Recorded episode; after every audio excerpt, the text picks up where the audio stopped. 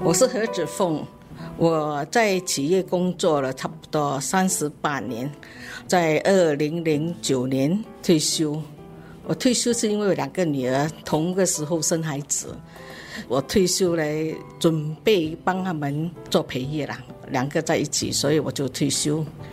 退休了之后，因为我的工作以前都是在 IT，因为我女儿生了孩子之后就去了美国住一段时间，那过后就比较空闲，所以我就去找一些活动。之后我看到 RSPP 有这些 IT courses，刚好又是我的兴趣，我就来这边上课，来这边帮忙做助教。因为我的兴趣是喜欢把海南食谱传给下一代。所以我有什么海南食谱啊、海南活动啊，我都很乐意去参加。生活加热点，现在回来我帮他看孙了，一个小五，一个超 K 了。他们放学回来这边我帮他看，因为我认为我帮忙他看，他们比较放心，可以专心工作。以前我母亲帮我看的时候，我认为对我很好了，所以我也是要传承这样下去，我要。回归帮忙看我的孩子，这样他们可以专心工作咯。对联络亲情比较好了，他对你比较亲，他整天会问婆婆你好吗？这些东西你听得很温馨。乐龄义工组织 RSVP 的义工何子凤聊到了自己怎么跟女儿进行对话与传承，这个时候的儿女关系该如何维系，这也是步入第三人生时重要的一环。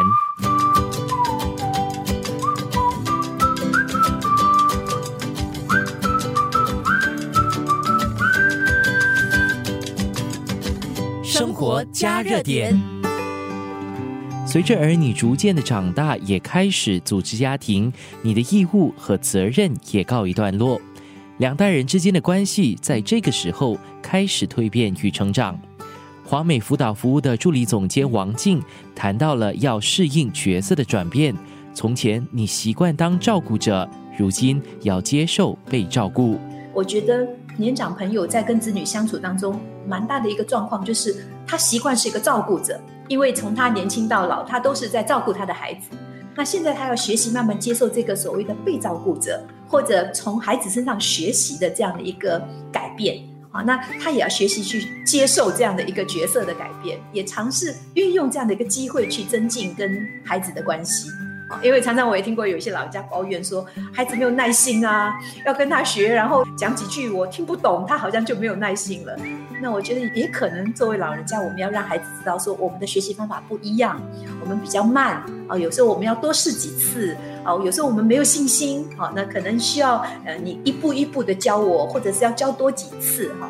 那我觉得可能这个是在老人家跟子女之间的沟通里面，也需要去表达自己的需求。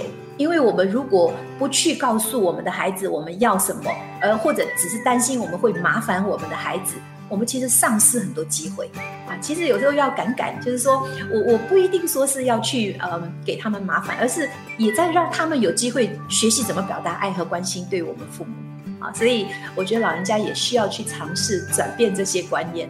关于第三人生中的儿女关系。蒙福关爱首席社工刘诗韵则聊到了聆听和询问的重要性。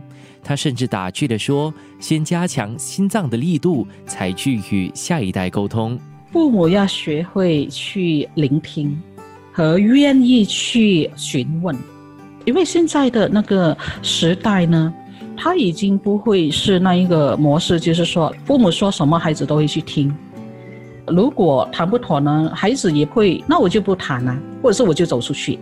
所以愿意 hold 着自己，然后不说自己的观念，那个是第一步，就听吧。然后尽量就是说不要去 comment，因为你去 comment 了，他们就 put off，他们就也没有兴趣跟你在谈些什么这个观念。另外一个呢，就是要训练自己的心脏力度。科技的发达改变了世界，它已经是生活中不可或缺的。诗韵就建议大家可以善用科技来保持联系、进行沟通。如果儿女身在国外，那更加应该如此。